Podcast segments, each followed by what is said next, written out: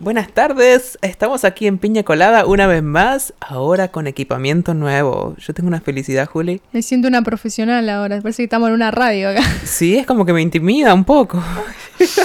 ¿Cómo andamos todos por acá, todos y todas? Este es otro nuevo episodio de podcast, ya perdí de podcast, de Piña Colada, ya perdí el número. La verdad, creo que estamos en el número 15. Cu- 15, En ok. este momento. Y me, me emociona muchísimo tenerte acá en persona. Hace tanto que no hablamos cara a Es cara. verdad, es verdad, hacía mucho que no grabábamos. Siempre lo hacemos por Zoom, porque, bueno, por una y otra cosa, siempre terminamos cada una en su casa. Eh, pero esto es como, esto está mejor. Me gusta sí, más así. totalmente. Y yo quiero tomar un momento para agradecer a nuestros oyentes que no han comprado estos equipos, lo compré yo, pero que ahora nos pueden escuchar con un poco de mejor calidad. Y yo estoy como, no sé, me emociona lo que puede salir de todo esto, Sí, la sí, verdad. sí. Cada vez que escucho, viste, podcast, yo digo que importante es el audio. Porque si un audio de un podcast es como todo, viste, sucio el audio, no te dan ganas de escuchar el podcast. Tal cual, o yo creo que la gente ahora nos va a escuchar como si, como si sacaran la llovizna de, de la televisión, ¿no? Como- Claro, claro. sí. Bueno, ¿qué semana? ¿En qué día estamos hoy? 22 de, de marzo. Increíble. Increíble cómo se pasó el, el- Increíble. tres meses. No, enero, febrero, marzo, tengo que contar. Sí, tres meses ya se pasaron. Sí, parecemos viejas hablando de cuán No rápido sé, se pasa el da tiempo, una ¿no? impresión cómo pasa el tiempo. Sí, sí, sí, es algo de locura. Pero bueno, lo, la, mm, el mes se viene con un montón de cosas, al menos en mi vida personal. Yo no sé en la tuya, pero a mí me siguen cortando por acá, por allá. Ca- Cada, cada vez que voy al doctor vuelvo con un pedazo menos de mí misma. Y con una cicatriz más. Sí, yo no sé. Ahora para... Estoy como hablando un poco... Perdonen que hablo con un tono medio raro de voz, pero es que tengo un- una serie de puntos, no sé, como 10 puntos en el labio de mi boca, en el labio superior. ¿Por qué? Porque me encuentran un granito, que yo pensaba que era un granito, no, es una célula basal de cáncer. Y digo, ¿qué? Pero encima te dicen esa palabra y una se, se mean las patas. Sí, ya la palabra cáncer, Ay, célula Qué cancerígena, eh, miedo, acá estoy tocando madera, mira. tiene como una, una carga bastante importante. Sí, sí, por eso le puse un nombre más romántico, como célula basal. Célula basal, está bien. Si me decís célula basal, no tengo ni puta idea qué es. Exacto, por eso si lo me digo decís así. cáncer, te digo, ¿estás bien? Sí. Para, y sí, sí, efectivamente estoy bien. Me hicieron una pequeña intervención para sacarlo. Es como un cookie, como un cookie cutter, ¿no? Como, Mm. me sacaron un, un redondelito de piel y ya todo se soluciona. Aprovechamos para decir que importante es chequearse los lunares y los granitos extraños. Sí, y usar protector solar todos los días. Es algo tan importante, especialmente en esta época de daño ambiental en la que vivimos. Y lo que me da quizás una iniciativa para hablar de algo hoy, porque llegamos a ese momento donde decimos, ¿y ahora de qué carajo hablamos en este podcast? Como es un momento existencial, ¿verdad? Como, no sé, ¿de qué carajo hablamos? ¿De qué carajo hablamos? No sé, no sé. Creo que cuando empezamos a hacer el podcast fue como nos juntábamos a hablar y salían cosas interesantes de la nada. Sí, ¿será que ahora somos menos interesantes entonces? No sé, quizás ya hablamos todo lo que teníamos para hablar. Bueno, ya está, hasta acá, acá terminó nuestro podcast, esto fue todo. Gracias, por todo. Al pedo compré los micrófonos porque ya no sabemos de qué, de qué, de qué vamos a hablar. de Pero sí podemos hablar de proyectos, porque parece que de a poquito el mundo se empieza a mover de nuevo. ¿Es, Es es mi sensación o es realidad? No sé cómo estará Argentina y el resto de los países o de las personas que nos escuchen, pero mm, acá, en- acá por lo menos en, en Washington, en Seattle, está, la vacuna va súper rápido. Sí, hay como campos de, de, de fútbol, estadios de fútbol donde Sí, se está... Y ya dicen que para el 10 de mayo, ahora eh, en menos de un mes, dos meses, ya la- se va a poder vacunar la totalidad de la población. Wow. ¿La Así totalidad? que. Wow, o sea, no ok. la totalidad, pero dicen que ya empiezan a, vacunar. Viste que ahora están por fases, Ok, sí. como las fases de quién puede ser vacunado primero por prioridad. Pero a partir del 10 de mayo dicen que ya todas las personas van a poder adquirir la vacuna. Increíble. Eso es Así lo que, yo creo que este verano va a estar buenísimo porque claro, esto te abre oportunidad de que no sé, nosotras dos podamos estar juntarnos tranquilamente porque estamos vacunadas. Sí. No ah, sé, o sea, eh, con un círculo de personas que ya están vacunadas o y poder empezar a hacer teatro de nuevo significa, o sea, volver al escenario. Uy, a veces me olvido, como que un año no es tanto, pero de repente había reformulado mi vida sin tener en cuenta que yo soy actriz de teatro, ¿verdad? Sí. Y ahora de repente está volviendo todo y digo, ¿qué? ¿Esa vida todavía existe? ¿Es una posibilidad? Y que en un momento se habló mucho sobre si en algún momento se iba a poder volver a estar en, en lugares así cerrados y... Sí, bueno, ese era un pensamiento un poco eh, sensacionalista, creo. Sí, Yo nunca lo pensé, obvio, pero bueno. sí. Pero, qué sé yo, viste que esto fue como un, un corte donde todo lo que uno pensaba que iba a pasar, no, chao, o sea... Definitivamente una de esas crisis mundiales. Yo creo que cada generación pasa por al menos una crisis mundial, ¿no? Y, y que, que modifica muchas cosas de, de lo de cómo uno actúa en la vida. Bueno, y contanos, a ver, contá- contale a la gente y contame a mí qué proyectos son los que te están manteniendo la cabeza ocupada, te inspiran, te dan ganas de vivir. Bueno, a mí yo, te- yo estoy, viviendo con un mundo, como en un mundo de fantasía, porque yo sigo en cuarentena, ¿no? Como que cuando todo se empieza a mover, eh, a mí me, me tocan mis cirugías y estoy acá encerrada recuperándome todo el día, no puedo ni moverme. Y empecé a escribir finalmente ideas que tenía hace mucho, las puse en papel, juntando gente para hacer algún proyecto como en lo audiovisual. Como me empezó a interesar mucho esta combinación imagen-sonido. Animaciones, como yo hago un poco de stop motion. Y obviamente volver a, la actuación. Yo creo que de, de a poco eh, es momento de decir, bueno, ok, vamos superando algo y aprendimos una nueva forma de mover el mundo y hay que mm, seguir generando cosas culturales. Porque si Sí. hay algo que nos ha salvado durante todo esto, este tiempo encerrados, fue el, fue el entretenimiento y la cultura, ¿no? Sí, la cultura de- del, del entretenimiento, ya sea teatro, todo, o sea, obviamente virtual, pero Sí, pero es comunicación, al fin, al fin y al cabo, ¿no? Y, y yo creo que parecía para... O sea, siempre parece que los artistas, el arte en general queda para en segundo plano, ¿no? Para todo. Y en una crisis de esta manera quedó en segundo plano más que antes. Como que de repente toda la ayuda económica, toda la... va para la para las cosas que parecen esenciales y de repente el, el arte no entra dentro de, eso esencial y vi que es desgarrador ver que a tantas personas que estaban haciendo lo imposible por mantener una vida como artistas de repente tienen que pum cambiar de plan chiques porque no hay no había forma o dedicarse a, a- a las redes sociales como muchos hemos estado haciendo todo este tiempo claro. Ah, pero bueno, yo creo que hemos sobrevivido y hemos seguido a- eh, la cantidad de material creativo que ha surgido este año. Fue impresionante, ¿verdad? Eso me, me, me enorgullece.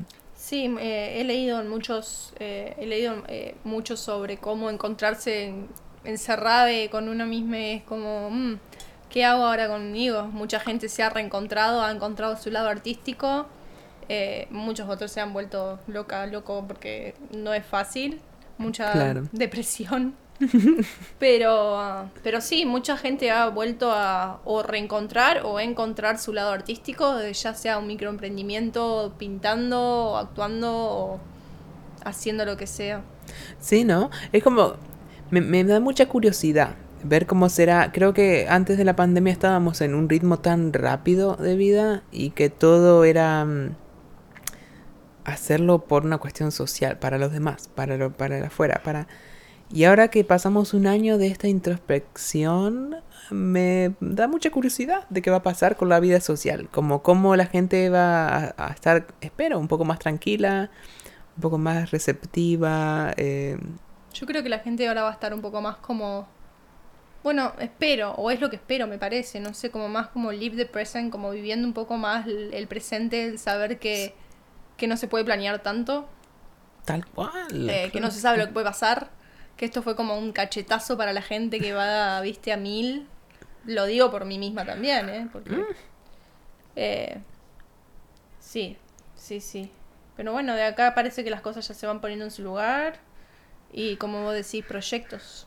A proyectar de vuelta. Proyectos, proyectos. Sí, es como que las cosas...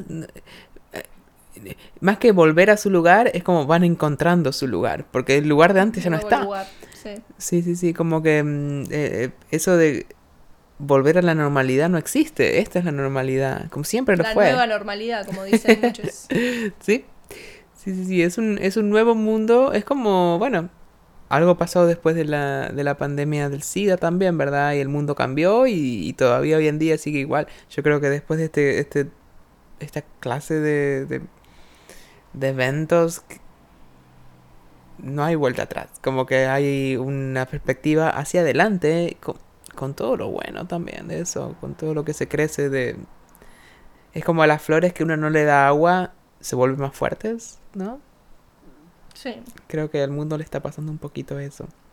Al menos veo la dirección en que ciertos cambios sociales están yendo y digo, "Hmm, era necesario, sí. Pero bueno, acá el solcito me está encantando la tarde. Yo te Acá digo. arranca la primavera. Aunque viste que está muy raro el clima. Llueve, sale el sol, llueve, sale el sol. De acá hasta mayo, junio, viste que es así. Y, y Seattle es así. Sí. Eh, Seattle es así. Yo está, ya estoy sintiendo como que necesito un poco de vitamina D. Necesito estar en el sol. Extraño el sol. A estas alturas ya extraño el sol. Marzo, abril. Sí, claro. Bueno, acá nos, es como que nos, nos juega, es como que nos amaga el clima continuamente todo el año y a veces nos mantiene más, más tristes eso que si viviéramos un invierno como el de New York, ¿no? Pero la verdad que acá la- la- el invierno todavía está bastante fácil. Sí. Si no fuera por la oscuridad. Comparado a otros lugares, acá el invierno no, no, no, no puede competir. Exacto. Sí, sí, sí. Como que estamos, creo que estamos en un buen lugar para la- el, calentamiento global que de a poco va a emparejar todo. Eh, y Nosotros después, ya tenemos el training. Eh, claro, claro, acá estamos como, igual estamos como en un limbo, como que Sí. no vivimos tranquilas. y mm, Real. lo que no frena para nada y que no que no nos da un break jamás son las injusticias sociales, ¿verdad? Y más allá de que estamos superando ciertas emergencias sanitarias que hemos tenido, parece que hay cuestiones de la inequidad y del el odio de- entre culturas que sigue sucediendo y se acrecenta en situaciones de emergencia. Como estamos experimentando ahora otra ola de, de protestas por, por, bueno, por supuesto lo que está pasando con la gente asiática aquí, ¿verdad? Hemos visto las noticias desgarradoras de cómo prostitutas han sido asesinadas, eh, cómo los perpetuadores siguen impunes y cómo todo el mundo se tiene que movilizar otra vez y seguirnos movilizando con, contra este tipo de, de cosas inhumanas, ¿verdad? Que... No sé. A mí me parece loco que el ser humano es alguien que cuando de repente se necesita más la ayuda y la conexión entre, entre toda la especie para sobrevivir, la gente se vuelve más odiosa todavía, como que hace más la diferencia entre, entre una y otra, ¿verdad? Sí. No... mm, No sé, ¿vos tenés más información que yo de lo que está pasando? No, justo me, me- yo estuve, no reflexionando, pero me estuve dando cuenta que, que, qué racista es la Argentina, qué clasista es la Argentina. Porque sabes que todo con todo esto, viste, que está pasando, como Stop the Asian Hate y la gente acá en Estados Unidos que, que, que tiene tanto odio hacia, hacia las personas asiáticas. Sí, Eh, yo me di cuenta que hasta yo misma tengo cosas racistas sobre la cultura asiática. Y, y me doy cuenta porque intento obviamente de construirme todo el tiempo y ser mejor persona, pero me doy cuenta que, que hay ideas que tenemos, como de la gente, como del supermercado chino, como Sí. que los chinos son sucios, como no sé si soy yo o que cómo me he criado yo, pero yo tengo eso, o como que todas las personas asiáticas son chinas. Ah, Eh, me- yo he estado reflexionando mucho porque me movilizó de todo esto que vi, los videos y, y todo. Y estuve pensando qué, qué, ras- qué racista es la, la cultura, el, el argentino. Con- Lo mismo con, con, con la gente boliviana, con la gente negra, tal con... cual. Y me estuve a- me puse a dar, me, me- me- me- puse a pensar cuándo fue la primera vez que yo vi una persona de color eh, negra. ¿Cuándo fue la pr- primera vez que yo vi una persona negra y me di cuenta que, no sé, en la, en la calle 12, Ujú. en La Plata, y Sí. vendiendo cosas, y el negro? O sea, Claro. Y que lo mismo con el chino, ah, el supermercado chino, que tenía miedo de ir porque me habían metido miedo, porque eran sucios. Entonces digo, ¿qué tan diferente o qué tanto me la puedo dar yo de como stop the hating, Asian hating? No sé, como que tuve esa reflexión como conmigo misma de decir, bueno, a ver, pero ¿qué onda esto? ¿Por qué? ¿De dónde viene? Sí, bueno, yo creo que si, si, si lo buscamos las raíces sabemos de dónde viene, porque Argentina eh, lamentablemente ha sido un país colonizado por la parte más racista de Europa, como Sí. la- los italianos, los españoles, la- eh, los ingleses, los eh, vinieron los alemanes con su con su nazismo. Racismo. Y son cosas que, o sea, se siguen viendo hoy en día porque Argentina es un país que no tiene una exposición, excepto Buenos Aires, no tiene una exposición tan grande a, a- a- gente de todo el mundo. ¿No? Es un país que está hecho la mayoría por los gauchos. O sea, son, son descendientes de gauchos que, que, que están en la, en la zona de. Al menos la zona central de Argentina.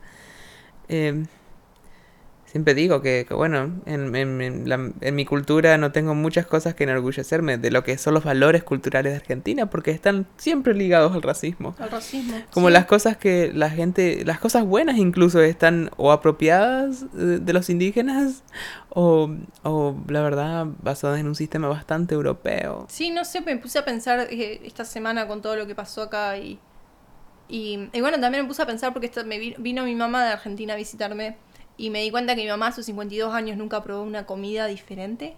Como nunca probó comida tailandesa, nunca probó comida vietnam, vietnamís, nunca probó la comida mexicana. Sí, pero qué, Un- como que no hay diversidad, por lo menos no en el pueblo, estoy hablando en el pueblo y estoy hablando de mi situación personal, obviamente, pero me di cuenta que yo hasta que yo no me fui a Argentina, yo tampoco. Claro.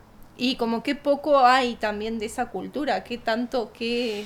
Solo en Buenos Aires, ¿no? En Buenos Aires yo creo que sí, porque sí sé que hay restaurantes de comida india, sé que hay restaurantes, pero en por lo menos donde yo me crié o hasta no irme de Argentina no conocí nada de eso. Sí, básicamente eh, te comemos comida italiana y Italiana. asados y, y ya, como algo español. Muy, muy verdad. Hay una, hay una serie en YouTube que, eh, que se llama Cualca, que me encanta. Ah, Escrita, la que yo te, te mostré. Sí, eh, Malena Pichot creo que es una autora increíble. Eh, hay una, un personaje que es la, la- es la- ella es la, la china del, del supermercado, ¿no? Sí, lo vi. Y en un momento la sacan a un bar y le, un, un chico le pregunta, hey, China, no, no te molesta que te digamos China, ¿no? Y ella dice, no, claro que no me molestaría que me digan Argentina. y yo digo, wow, qué bien, porque claro que sí. O sea, o sea que, te me- que- que- Arge- decir a alguien Argentina puede ser como casi un mismo insulto que decir nazista. Porque tenemos muchos rasgos, la verdad. Hay muchas cosas que las, las llevamos desde, desde que crecemos escuchándolas, que, que cuando uno las saca del contexto, o sea, y, o, no, o las pone en contexto en realidad al salir del país. Sí, sí, Nos damos eso es lo que cuenta me está es pasando a mí ahora. Porque yo, o sea, todo esto que me, que me pasa es porque yo digo, bueno, a ver si como antes de pedir cosas, antes de pedir Stop Asian Hate, que obviamente sí, o antes de decir paren de quemar los bosques, es como, bueno, ¿qué estoy haciendo yo? ¿O por qué, qué puedo hacer yo de mi lugar? ¿Y cómo puedo cuestionarme yo? Y ahí sí reclamar, ahí sí pedir, ahí sí dar información. Entonces como que primero intento ver desde mi lugar eh, si yo también estoy siendo racista, si yo también estoy, ¿no? Eh, como alimentando eso y, y no es que yo activamente lo esté eliminando, pero sí me doy cuenta que tengo pensamientos como racistas. Entonces, eh, nada, eso sí, como es difícil. Y no Sí. creo que lo hubiera podido hacer si seguiría estando en Argentina. No sé, quizás sí, quizás no, pero digo... eh, Es más difícil. Es más difícil y, y es más como ir en contra de la corriente. Yo me sentía, mm, bueno, siempre fui una persona que voy en contra de la corriente, especialmente con, con mi familia y mi ciudad. Pero, pero bueno, de repente muchas de las cosas que yo las pensaba como leves o como, ah, esto no es que estoy siendo racista, es como un, es solamente un decir. La justificación, Sí. 100%. Pero después me pongo a pensar, oh, no, la verdad es que si yo sé lo que significa y lo repito, estoy siendo racista también, ¿verdad? Es como que te pega en el pecho esa realidad. Y, pero así es como funciona. Yo creo que la, la única forma de, de volverse una mejor persona es ver, poder ver cuáles son las actitudes que hay que cambiar. Porque toda, todas y todos tenemos una re- empezamos repitiendo como loros cuando somos bebés, ¿verdad? Empezamos a repetir lo que escuchamos, empezamos a aceptar lo que nos da nuestro contexto como lo, lo que está bien Sí, y lo que está permitido. Somos una esponja que absorbe lo, lo que, lo que tenemos a nuestro alrededor. Ujú. Entonces yo creo que es necesario deshacer un poco ese, esa maraña de ideas para, para darse cuenta cuál es lo, lo que me quiero quedar para mi vida y lo que necesito cambiar para, para avanzar. para avanzar y, y, y para hacer un mundo más justo, al fin y al cabo. Eh, yo creo que la- el hecho de, esto lo hemos hablado antes, pero el hecho de que solamente saber que no me acuerdo el nombre de ninguna de las personas asiáticas que trabajaban en los supermercados, aunque yo intentaba ser eh, más acept- como en peleaba con mi familia, ¿no? Al respecto de esto y intentaba siempre no eh, eh, trabajar esos pensamientos que me han implantado, todavía no, he, no había llegado a ese punto de, de, de volverme un amigo de esa persona, como me vuelvo amiga de cualquier persona en la persona. calle. Yo digo, ¿por qué? Es cuestión de, es cuestión de que, bueno, hay, hay, hay una diferencia cultural y una cierta como timidez que está impuesta ya socialmente, como que, oh, a, a los chinos ellos tienen su cultura y ellos hablan con su idioma, cuando muchos asiáticos sí saben español y sí podríamos haber estado comunicándonos, pero por alguna razón a mí no me surgía hacerlo y a la otra persona tampoco. Eh, Sí. es, es, es como muchos, muchos detalles. Y muchas... Creo que lo más difícil es empezar a entender que los chistes que hacemos a veces no tienen nada de graciosos. Como en Argentina, O los dichos, ¿viste? los dichos, las cosas que parecen que las decimos con simpatía, no lo son. Sí, sí, sí. Tienen- En el fondo son, eh, tienen una actitud mal, de malicia, ¿verdad? Han- Sí, yo me he estado dando cuenta de esas cosas y por eso mismo estoy quedando sola, porque me estoy dando cuenta que hay gente que hace comen- o sea, gente que, que en otro momento yo respeté, que no puedo respetar, porque a mí los chistes racistas para mí es, es racismo. La- los chistes eh, eh, machistas son es, machis- es machismo y no puedo eh, optar por tener una posición tibia sobre esas cosas, no más, porque no me lo permito, porque no puedo, porque no va con lo que yo soy. Em, y es re difícil también eso, como Sí. poner un... creo que lo relaciono mucho con, con el veganismo en el sentido de que uno cuando uno se hace vegane tiene que empezar, tiene, se da cuenta que lo que sus padres, su madre, su padre o quien sea que te crió, eh, te, te dio de comer toda tu vida está mal. O sea, no está mal, ¿no? Pero es como, Sí, como que te lo das vas a cuenta cambiar. que, que, que tenés que empezar a... Esa persona que vos amaste y que te ayudó tanto, tenés que cuestionarla. Y es como, es re difícil cuestionar algo que hiciste toda tu vida. Lo mismo con que pensaste o que hiciste toda tu vida una forma, una filosofía de vida, como es el comer, o como es el hablar, o como es el juntarte con una persona, porque sin embargo, qué sé yo. Y es re difícil cuestionar. Y, y más que nada, si, y si hiciste eso o pensaste de esa manera toda tu vida. Claro que sí. Eh, pero Sí. sí. conlleva un. Es como un. Struggle, ¿cómo se dice? No es fácil. Ujú. cuestión. Yo creo que eh, ah, es como que no es fácil, pero, pero al mismo tiempo es muy sencillo. Sí, sí. Como eh, es, es un clic, es como decir como... Sale muy natural cuando pasa. Claro, claro, y Sí. a veces son como, como que no es fácil porque es una decisión que hay que tomar que es la más difícil de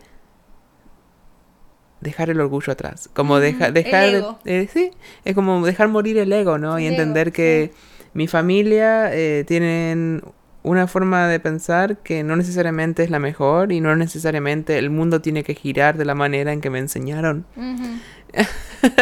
Y muchas veces eh, es esa la decisión, porque cuando una, la, de, una, una puede tomar el, el- el- la iniciativa de decir, ok, sí lo voy a cambiar todo eso. se vuelve muy fácil y se vuelve muy fácil de ver cuáles son las actitudes racistas que tenía, cuáles son las que tengo, las que necesito cambiar en mi cabeza, las que se me escapan en mi forma de hablar por haberlas aprendido mal y que también tengo que darme cuenta. Todo se vuelve muy claro, pero si sigo manteniendo la idea de que no, pero no es que estoy siendo racista, es que a mí me enseñaron eso. No, pero no es que estoy siendo racista, es que estoy haciendo un No, chiste. Es un chiste, pero lo digo, pero no lo digo en serio. Exacto. Cuando una deja de pensar así, ahí sucede el cambio. Sí, pero muy importante esto que decís del ego. Es dejar el ego. Separar el ego ahí, porque no te llevas nunca por buen camino. Que nuestra cultura argentina nos ha enseñado Uy, tanto a construir sí. el ego. Uy, especialmente los porteños. Qué todo divino. para afuera, todo para, para el otro. Este, sí, yo me acuerdo que tuve cuando empecé a hacer yoga. No estaba preparada mentalmente para el yoga. Mentalmente, porque, bueno, físicamente tampoco, pero mentalmente menos. Teníamos Sí. un profesor de yoga que siempre, 10 minutos antes de irnos, nos daba como una charla muy sobre esto, sobre cuál es la. Nos preguntaba, ¿no? ¿Cuál es la, la respuesta? O cuál es el. ¿Cómo se dice? ¿Cuál es el objetivo de vivir? Y nos decía como sentir amor, pelear con el ego. Eh, bueno, nos decía como muchas cosas que yo como, ah, mira qué lindo, qué profundo todo lo que estás diciendo. Y yo le miraba el bulto porque estaba re bueno. ¿entendés? A esa, a esa madurez mental.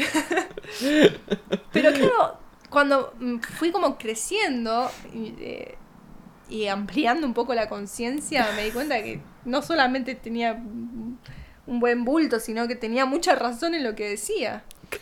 Pero claro, no le pude dar el significado en ese momento porque, no sé, mi mente no estaba lista para escuchar. Y, y a veces hoy en día me doy cuenta que tengo que manejar la frustración cuando quiero explicarle a una persona esto, algo que no está lista para escuchar. Mm, Porque qué sí. complicado, porque te das cuenta que la persona no lo está haciendo de, de mala persona, pero no está lista. Hay gente que no, no, eh, no está lista, no sé de qué otra manera decirlo. Eh, no puede absorber No cierta receptiva, información. No claro. puede, sí. Pero bueno, hay que, hay que seguir entregando el mensaje porque al mismo tiempo una nunca sabe cuándo ah, decís o haces algo que le cambia la vida a otra persona sin darse cuenta. Sí, tal cual. Creo que para intentar hacer lo mejor que una puede y seguir abierta a cambiar y entregar ese mensaje abiertamente, lo escucho que lo necesita en ese Sí. caso. Y muchas veces no sabemos quién lo necesita todavía. Y, y por ahí, ¡pum! Sí. Viene alguien y te dice, wow, gracias a que me dijiste esto, yo ahora cambié. Em, y nos pasa en reversa también, cuando escuchamos a alguien decir algo que nos cambia, nos hace un clic. Claro, yo me, mira, yo me he quedado con este profesor de yoga que esto habrá sido hace 6, 7 años. Y andás a ver qué estará haciendo ahora el tipo, ¿no? Pero yo me quedé Claro. con una sola cosa que dijo, así como algo del amor, de una frase. Me quedé con eso y para mí eso me cambió la vida. Porque a partir de ahí me empecé a cuestionar un montón de cosas y de lo que yo estaba haciendo estaba bien, si no, si... Empecé a dar sentido a mi vida alrededor de eso que ese profesor de yoga dijo en ese momento que yo no estaba lista para escuchar, pero que me hizo como un... Me retumbó por algún lado. Claro. Porque algo me empezó a mover. Eh, entonces de ahí yo dije, bueno, quizás en algún momento algo que yo digo, alguien lo, lo puede ca- cazar ahí. Totalmente. Así que sí, sí, sí. Bueno, hablando de, de, de quedarse con, con las esas, esas cosas que te quedan grabadas en la mente, creo que me voy a quedar pensando en el bulto de tu profesor por todo el día, bueno. porque se nos termina el tiempo del podcast y, no puedo parar de pensar en eso ahora. Ahora te muestro una foto. Ah, ok. Oh, viene con fotos la cosa. Ok, ahí- La guardé. ok, va a ser la portada de este podcast entonces, la foto de ese bulto. No, no, pará, no del bulto, no del bulto, del profesor. Ah, bueno, bueno, pero No, entonces... No, podemos usar su cara para poner. No, no, la cara no, yo no quiero decir la cabeza, solo de, de la... del cuer- buscamos, Ok, lo buscamos. ok, me encanta. Bueno, así que si lo ven en la portada, vean el bulto al profe y se ganan un premio por haber escuchado hasta el final de este podcast. Nos vemos en el próximo episodio. Yo soy Juli Coro en Instagram. Mi nombre es Rosa Marchita, íntima Rosa Marchita en Instagram, también conocida como Sayen. Y aquí estamos en este lindo departamento, primera vez juntas y así será de ahora en más con este sonido tan... como que me escuchen hasta la, la respiración. Qué rico. Nos vemos la próxima semana, gente. Chao, chao. En inglés. ¡Uy! Uy, en inglés.